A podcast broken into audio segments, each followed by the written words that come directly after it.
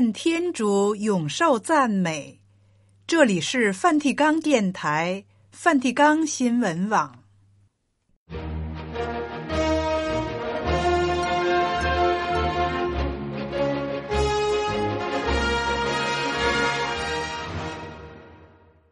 听众朋友好，今天是二月六日，星期二。在今天的节目时间里，我们为您播送新闻时事、圣座活动和普世教文，然后是人格与信仰成长。现在，请您收听今天的播音内容。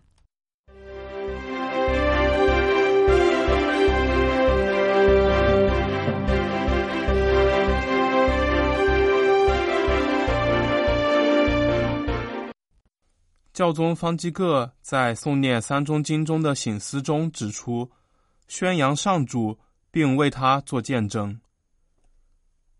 教宗向庆祝农历新年的人们致以新春问候。教宗致函有关伊斯兰的大学研究平台第四届国际会议的与会者，指出对话的三大阻碍是互不认识、缺乏聆听和思想不灵活。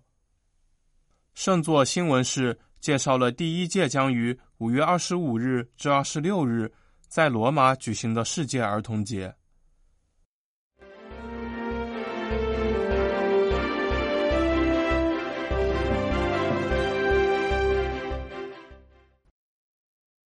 教宗方济各二月四日在梵蒂冈宗座大楼书房窗口，带领聚集在圣伯多禄广场上的信众诵念三中经。省思了当天福音的内容。福音记载，耶稣从先前讲到的会堂来到西满和安德肋的家里，并在那里治好了西满的岳母。之后，他在城里治好了病患，驱逐了魔鬼。清晨，耶稣到荒野的地方祈祷，随后又到加里肋亚各地宣讲喜讯，且治愈患病的人。教宗说。耶稣不断行走，前去会晤受伤的人类，这是在向我们展示天父的面容，向我们展现天主的眷顾。在我们心中，也许还以为天主遥不可及，冷漠不关心我们的命运。福音却让我们看到，耶稣在会堂讲道后就走出来，让他所讲的话语能抵达、触动及治愈人心。如此一来，他向我们显示，天主不是从高处发号施令，远离我们的主人。相反的，他是一位接近我们且充满爱的父亲。他来家里探访我们，愿意拯救我们，使我们获得自由，身心的各种疾病得到痊愈。教宗强调，天主总是接近我们，天主所行的。可以用三个词来表达，即接近、怜悯和温柔。教宗解释道：“天主接近是为了陪伴我们和宽恕我们。”接着，教宗醒思说：“基督的不断行走，在询问，也邀请我们反思：我们是发现天主作为慈悲之父的面容，还是我们认为和宣扬一位冷漠而遥远的天主？”信德在我们内心是激起一种健康的不安，还仅是一种个人内心的安慰。我们祈祷只是为了让我们感到平安，还是感到天主圣言促使我们就如耶稣那样去与他人相遇，传播天主的慰藉？教宗指出，我们在灵性上首先要做的就是放下我们以为已经认识的天主。却要每天犯向耶稣在福音中为我们呈现的天主，他是爱的天主和慈悲的天父，以及接近人、怜悯和温柔的天父。若我们发现天父真正的面容，我们的信仰就会成熟。我们不再是圣堂内的基督徒，或者坐在沙发上的基督徒，而是感到蒙召，成为传播希望和天主治愈的人。最后，教宗恳求圣母玛利亚的助佑，帮助我们宣扬上主，并为他做见证。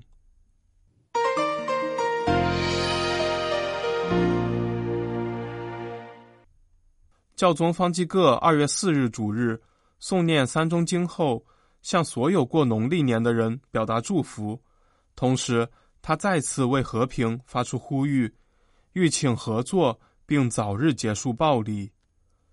教宗首先提到，二月十日在东亚地区和世界很多地方，数以百计的人庆祝农历新年。他说：“我们向他致以诚挚的问候。”愿这佳节是活出亲切关系和关怀举动的契机，有助于建设团结又有爱的社会。每个人不可剥夺的尊严得到承认和接纳。在降服所有人的时候，教宗也邀请众人为和平祈祷。世界极其渴望和平，在许多地方，今天比以往任何时候都更加危险。它不是少数人的责任，而是整个人类大家庭的责任。让我们大家一起合作，以怜悯又有勇气的举动来建设和平。另外，教宗也提到二月八日打击人口贩卖国际祈祷和反思日。他说：“今天仍有许多弟兄姐妹被虚假的承诺所欺骗，并遭受剥削和虐待。让我们团结起来。”打击贩卖人口这一悲惨的全球性现象。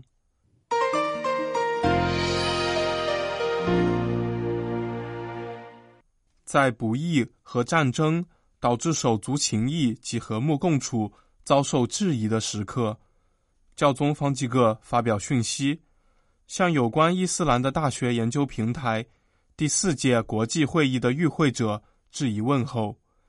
该平台集结了二十七个国家，约一百八十名致力于基督徒与穆斯林对话的学者。他们近日在阿联酋开会研究教宗方济各与阿兹哈尔大伊玛目五年前签署的人类手足情谊文件的影响和愿景。圣座宗教交谈部部长阿尤索枢机在会上宣读了教宗的这份讯息。教宗期勉众人。在世上努力促使我们对手足情谊的和平梦想，不停留在话语的层面。他强调“对话”一词的富饶不可缩限在桌上讨论，并指出，当今社会阻挠对话进程的三大祸患，分别是互不认识、缺乏聆听以及思想不灵活。首先是不认识他人，认识他人。建立互信，改变我们对这个人类弟兄会有的负面印象，从而展开那涵盖所有人的和平进程。教宗表示，应当走上这条路，以免用过度简化的方式把他人视为仇人，构成一种兄弟失和的文明。假若缺少以尊重和认识为基础的教育，那么和平其实既没有价值。也没有未来。接着，教宗解释道：“一个人唯有保持好奇心，对所有现实领域持开放态度，并且懂得自由传达他所发现的成果，才能发展的聪明才智。为达成这点，则需要聆听。因此，缺乏聆听是对手足情谊有害的第二个陷阱。相反的，我们需要学习聆听。”也就是保持沉默、放慢步调，这与我们后现代主义总是躁动不安、充斥着画面和噪音的当前走向截然不同。要是在家庭中、在政治或者宗教团体里、在大学内、在各民族和各文化间，有多一些聆听、静默，同时有多一些真话，那就能避免许多灾祸。然而，这一切的前提是，教导人要有思想灵活，因为不知变通是手足情谊的第三大障碍。教宗最后总结道：培育和研究的目标必须是，让我们各民族的男女不再僵固死板，却有延展性、灵活，向彼此的差异，向弟兄姊妹敞开心扉。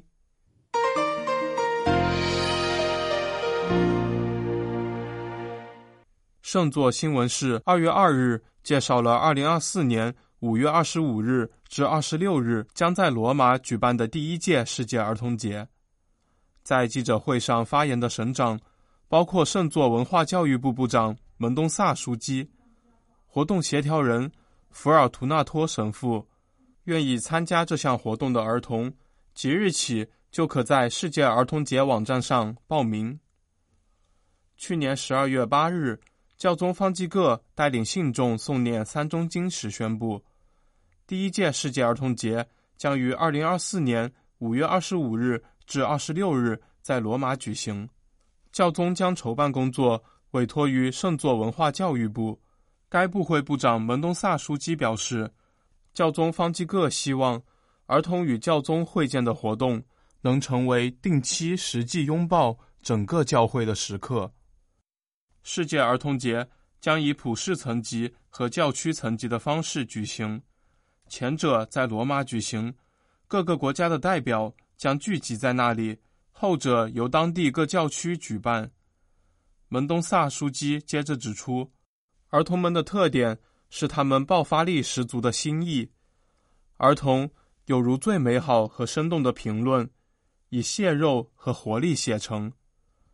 教宗为第一届世界儿童节选定的主题取自《默示录》，看，我已更新了一切。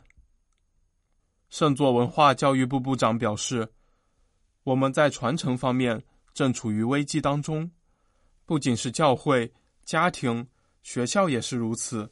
世界儿童节能为适合儿童的美好传承做出贡献。这个儿童节也可以解读为呼吁将孩子。置于社会和家庭利益的中心。世界儿童节协调人福尔图纳托神父在介绍会上宣布，已经与一个委员会一起开始为这项盛事做准备，并有不同的机构、教区和罗马主教公署参与。方济各会士福尔图纳托神父解释说，将提供三条准备途径，分别与灵修、团结。及文化有关，参与者可以选择自己喜爱的途径。五月二十五日的活动中有见证与教宗对话等活动。二十六日早上十点半，教宗方济各将在圣伯多禄广场主持弥撒圣祭。本届世界儿童节主题曲的准备工作委托给了弗里希纳蒙席。福尔图纳托神父也指出。世界儿童节网站为那些愿意参加首届世界儿童节的人提供讯息、建议等。届时，战争和冲突地区的儿童也将前来罗马参加世界儿童节。当天的记者会也介绍了世界儿童节的徽标，它以简明的线条勾勒出圣伯多禄大殿圆顶的轮廓，圆顶内有许多儿童的手掌印。该徽标的设计者卡帕索解释其含义说：“圆顶拥抱、接待和保护里面象征着孩童的掌印，而手掌印的五颜六色反映出文化的多样性。这些文化和谐共处，各自的差异得到接纳和重视。圆顶光亮顶端的寓意为基督徒是光明的携带者，而圆顶上方十字架。”象征了降生成人的天主子的苦难和复活。新闻报道播送完了，这里是梵蒂冈电台、梵蒂冈新闻网。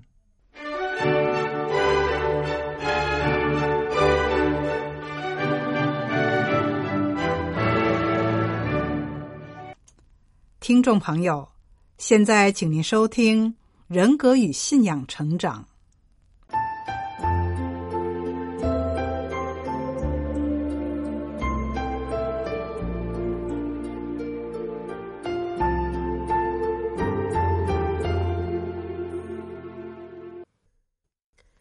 今天我们探讨成长之旅，成长新契机，自力更新，自立第一部分。我们首先阐释什么是自力更新、自立。然后探讨自力更新、自立与生活，最后探讨自力更新、自立的影响。自立或自力更新，是指凡是依靠自己，而不是依赖别人的人格质量。就是说，一个人可以依靠自己的判断、选择，但并不受社会外界影响的想法。也可以说是自己有做事和做决定的能力，不需要其他人帮忙。能够自力更新的人，他们是独立和自主的。换句话说，他们会照顾自己。按心理学理论来说，自力更新或自给自足的人格质量被概念化为非认知力量与认知力量的动态之交界接口。在某些情况下，如果不是大多数或全部情况，是相信自己胜过别人的看法。因此，超验主义者提出。最好相信自己的观点，这人格质量能帮助人们在实现未来目标的道路上保持弹性。那就是最佳的健康是身体、情绪、社交、精神和智力健康各方面的平衡。自力更新与生活，有句话，相信大家都听过。人生不如意的事十常八九。这句话是出自南宋词人辛弃疾，而且他还有下一句更经典：“可与人言无二三。”整句话的意思是，在漫长的人生中，不顺利的事情、无法称心如意的事情太多太多了，但那些关卡。挫折到底会让人感到难过、多痛苦时，真的只有自己知道。即使讲给别人听，别人也不一定会懂。不如意的事十常八九，能与人言无二三。这句话更早出自《晋书》，原意并不是用来感叹人生或安慰别人。而是说，即使决定做一件事后，即使不太会成功，但不能因为害怕失败就优柔寡断。凡事当机立断，以免空留遗憾。这就是说，每当要做一件事情的时候，一方面竭尽所能去努力，但要意识及承认自己是有能力去完成要做的事。然而，在现实生活中，有很多人一旦遇上挑战、挫挫，就会变得颓废、怯懦、没自信，埋怨生不逢时、命运不济，害怕失败、优柔寡断，甚至有些人无法跳出考验、逆境，而赔上健康、生命。节荣与节信。是两位兄弟，他们相差七岁。节荣是长子，出生时父亲的事业有成，家道富裕。可是因某些突发事情发生，引致家境中落。就在那个时期，节信出生了。因此，节荣与节信早期的成长环境和经验是完全不一样的。杰荣是第一个男孩，备受关爱。他的早期成长经验比较是正面的，加上他的身体硕健，所以他的性格常是阳光孩子。他对生活很有活力和理想，而且勇于尝试，对自己很有信心。节信则在很多方面都比不上哥哥杰荣，他好像生活在哥哥的阴影下，事事不如他。他的成长经验是比较负面的。他常怨天尤人，生活不如他人的美好，畏首畏尾，常要得到别人的意见、准许、支持，不愿也不敢尝试和面对挑战，常害怕失败。杰荣虽然经历过不少的挑战和考验，但他始终努力奋斗，跌倒后站起来，坚持不懈，终于实现他要的理想生活。杰信则是生活潦倒，常依赖杰荣的帮助过活。为何这两位兄弟有不同的生命经历呢？除了很多因素和客观环境之外，其中有一个比较被忽视的人格质量，那就是个人对困境、挑战、考验时的自力更新、自立的能力。个人要有对自己的正面思维，除了努力之外，不害怕失败，优柔寡断，见机立断。自力更生包含三个关键的特征，就是一，有智有谋，懂得找到绕过障碍，并创造或找到解决方案的能力；第二是可靠性，就是不会被困难或问题完全控制，并坚持到底的能力；第三，韧性，当事情。不按计划或解决方案或意愿发展时，他会接受，但也会使用内在能力改变应对的策略。自力更生为生活很重要，因为当人能够独立完成的事情，会让他感到更有效率，增加对自己的正面感觉，并增加对未来更加努力工作的可能性，尤其是在充满挑战的环境。自力更生的五个好处是：一个自立的人一定能够满足自己的基本需求；一个自力更生的人被视为是有责任感的人；一个自立的人有一种独立的感觉；能自力更生的人并不容易受他人的控制；能自力更生的人不怕面对失败和挫折的痛苦。自力更生是一种人对自己的未来成功或成就负责的态度，因为家庭和社会的培育，我们常常陷入做人要谦逊，应把我们的成功归功于别人的想法，加上我们很容易会让过去的伤害或经历阻止我们在生活中的前进。自力更生是我们可以拥有的一个非常好的人格最好质量之一。如果我们能自力更生，就不必依赖别人，而可以照顾自己。那么，自力更生、自立是否与自信一样呢？自信也是人在人生中取得成功的重要人格特质。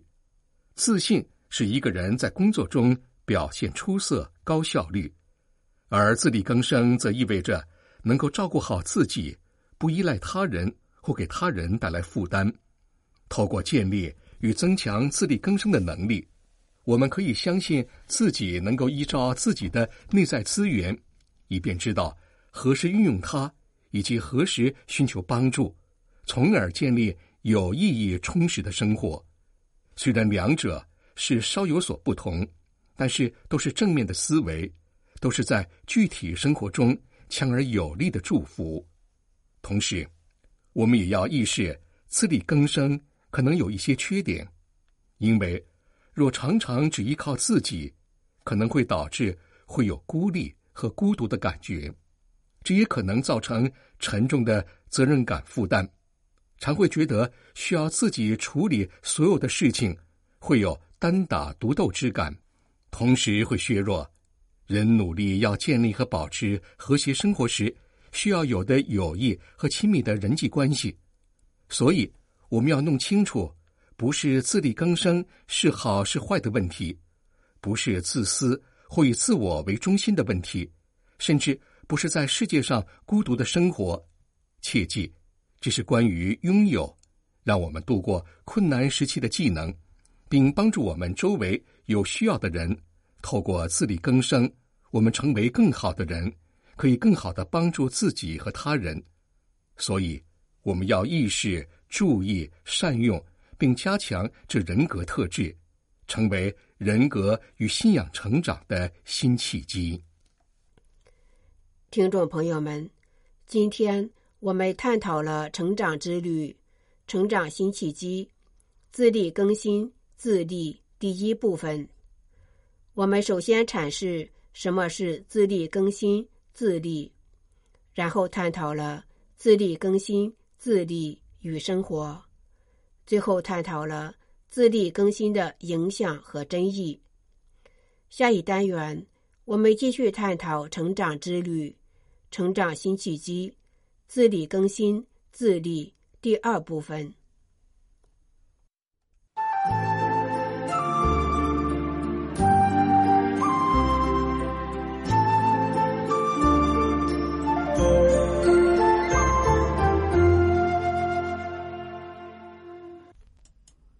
刚才您收听的是《人格与信仰成长》，这里是梵蒂冈电台、梵蒂冈新闻网。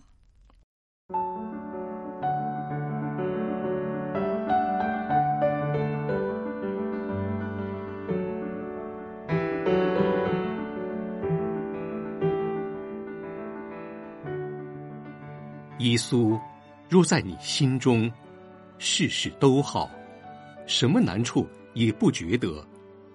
耶稣若不在，就没有不苦的事了。若耶稣在你心中不言不语，什么外来的安慰也不中用。只要耶稣说一句话，你就觉着快乐无比。没有耶稣，这个世界能叫你得什么益处呢？没有耶稣，就是愁苦的地狱；有了耶稣，就是甘飴的天堂。耶稣同你结合，什么仇敌也害不了你。人得了耶稣，就是得了至宝；没有耶稣，真是穷苦之极。同耶稣结合，真是富贵无比。会同耶稣交往，才算有大才能；会款留耶稣，才算有大智慧。只要你谦虚和平，自然可以留得住耶稣；只要你热心安静，耶稣自然就同你结合。你当记得，耶稣是你生命的主，他是你生命中最忠信的朋友。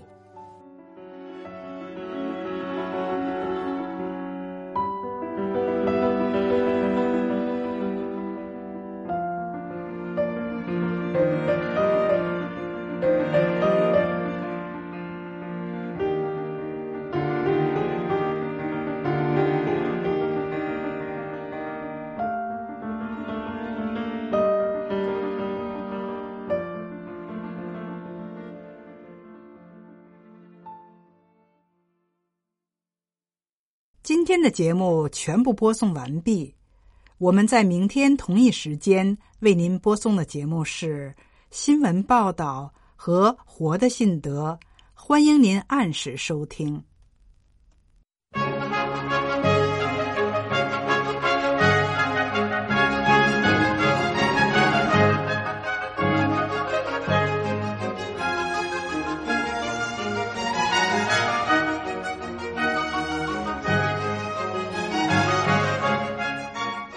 是梵蒂冈电台、梵蒂冈新闻网，谢谢您的收听，再会，老爹都耶稣斯克里斯多斯。